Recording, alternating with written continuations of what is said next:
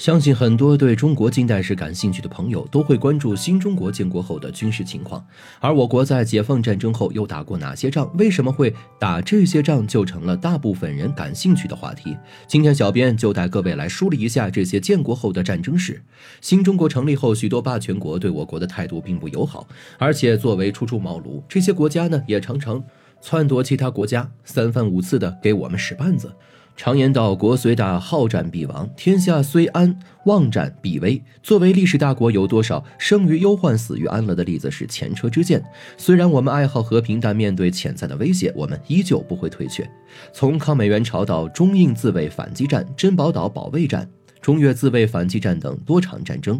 无一不证明了我国对领土的严肃态度。即便对手是号称世界霸主的美国、苏联，又或是印度、越南等等，中国的军队从未后退。而建国以来的七次出征，他们也从不败绩。那么这七次战争因何而起呢？除了家喻户晓的抗美援朝外，其余六次决战又是哪些？我国又是在怎样惊心动魄的对战中取得胜利、捍卫主权的呢？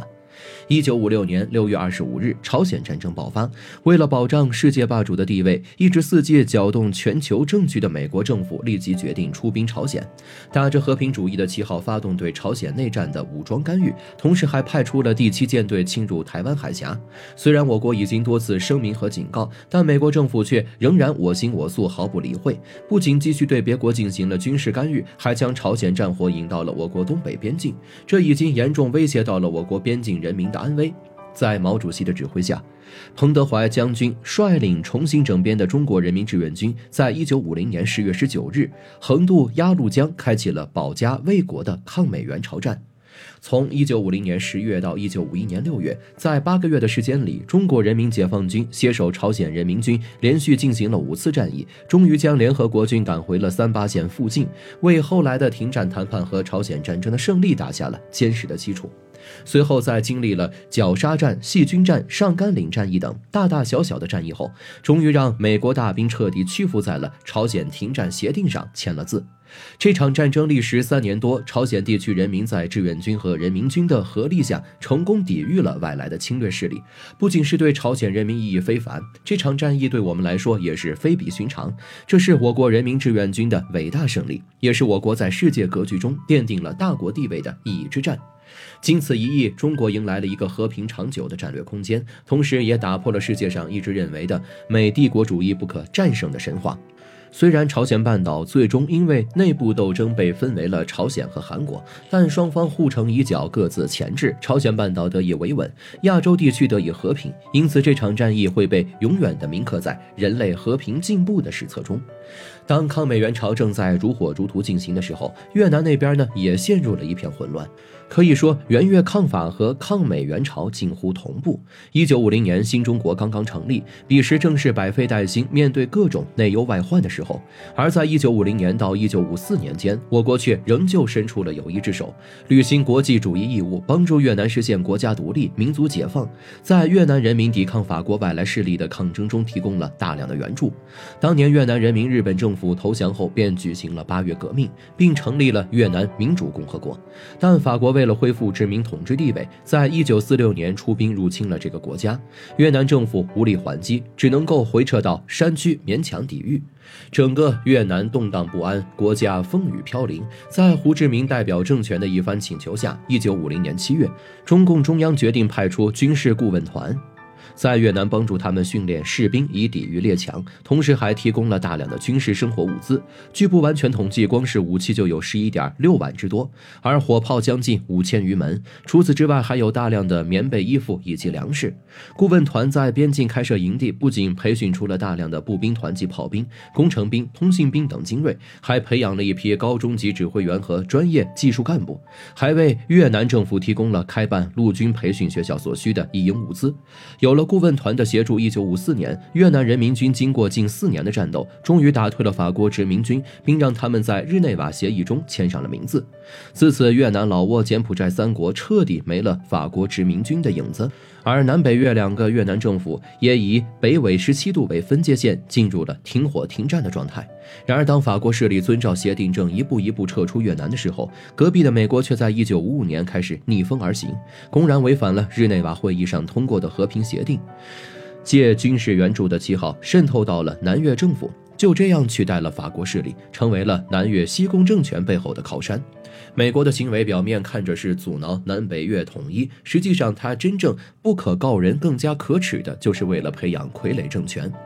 好发展他在越南的军事基地，逐步将势力蔓延东亚地区。而美国政府的干预方式几十年来几乎是如出一辙。从1961年5月开始，美国政府便一直为西贡政权提供枪支弹药以及各种物资和顾问团队，而他的目的就是希望自己不费一兵一卒，让越南人打越南人，煽动人民关系，挑起内战。可惜得到如此支持的西贡政府却如扶不起的阿斗，看到此路不通，美国便在1964年将干预升级，发起。北部湾事件，对越南以北地区发起轰炸。一九六五年，美军在加紧轰炸的同时，还派出飞机持续骚扰中国海南岛地区，甚至在海南岛、云南、广西等地也投掷炸弹，威胁边防战士安危。同年四月，在越南劳动党一干领导的请求下，我国于四月十二日发出了关于抗美援朝的相关指示，秉着发扬爱国主义以及国际主义的精神，声明会尽一切可能支持越南人民抗美救国。一九六五年到一九七五年间，我国为越南在军事上、经济上都提供了大量真诚无私的援助。在越南战场上，中国人民解放军做出了巨大牺牲，先后有四千两百多人受伤，一千一百人永远的留在了越南这片土土地。英魂永驻。一九七五年五月，越南实现了国家统一，在抗美战争获得最终胜利，而我国的支援部队用他们的生命和鲜血。帮助越南人民捍卫了他们的安全，牺牲小我，成就别国安定。除了对越南施以援手外，他的邻国老挝在遭受美军同步侵略的时候，人民解放军也一视同仁对其加以援助。在收到老挝的支援请求后，我国便派出了一组武装部队帮助老挝进行元老抗美作战。不仅如此，还派出十几万人的工程部队和后勤部队，对老挝当地的军事防御工事加以建设。而结果大家也都能够看到，随着抗美援越的顺利结。数老挝也终于摆脱了美军的侵略，然而我国在抗美援越上又出人又出力，还有上千战士战死异乡，却没想到这先后两次出兵援越，却没能够换来感谢，反而换来的是恩将仇报。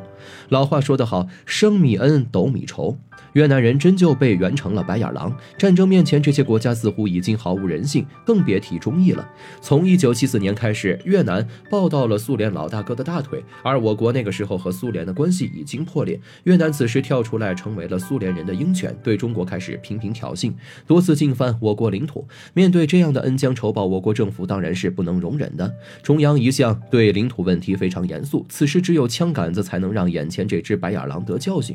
于是，一九七九年。人民解放军发起对越自卫反击战，这样一个弹丸之国自然无法与我们这样的泱泱大国抗衡。毫无意外的，仅历时一个月，越军被打到了距其首都河内只有一百三十公里的地界，随后便奉命撤军。在撤退过程中，中国军队不仅收回了此前援越的大量物资，也摧毁了当年帮他们建设抢修的公路、铁路等等。一九六二年深秋，中国与印度在两国边境地区爆发了武装冲突。彼时的印度经历了二战，刚刚摆脱英国的殖民统治不久，但这个国家却并不安分，有样学样，不仅没有从侵略战争中得到教训，反而开始觊觎周边国家的领土，不仅吞并西金，造成巴基斯坦分裂，还将贪婪的目光锁定到了中国身上。一九六二年十月二十号，我国为了维护领土主权，正视中印边境问题，发起了对印自卫反击战，仅仅用了一个月的时间就。给了这帮贪得无厌的印度兵一场血泪教训，让他们永远的留在了麦克马洪线之外。而这场战役，正如毛主席所说，是我国被动发起的一场政治军事仗，总共歼灭印军八千余人，还缴获了大量物资装备。当时我国可是内外交困、急需发展的阶段，但这场反击战，我们不仅大获全胜，还给中印边境带来了长久的和平。除了以上几场被人熟知的战役以外，我国对缅甸的援助也是有目共睹的。如一九四九年发生的中缅联合作战，彼时国民党刚刚经历战败，一些残兵败将逃窜到了缅甸、泰国、老挝三国交界的金三角地区。若他们从此避祸于此，平静而居也就罢了。偏偏这伙人自成一股势力，不但大量的种植罂粟制毒，还欺压当地百姓，仗着携有武器为祸一方。缅甸在多方围剿后，魏国开始向我国发出了联合作战的邀请。为保一方百姓，我国与缅军联合作战，对当地武装部队进行了军事。镇压，最终消消除了此地威胁。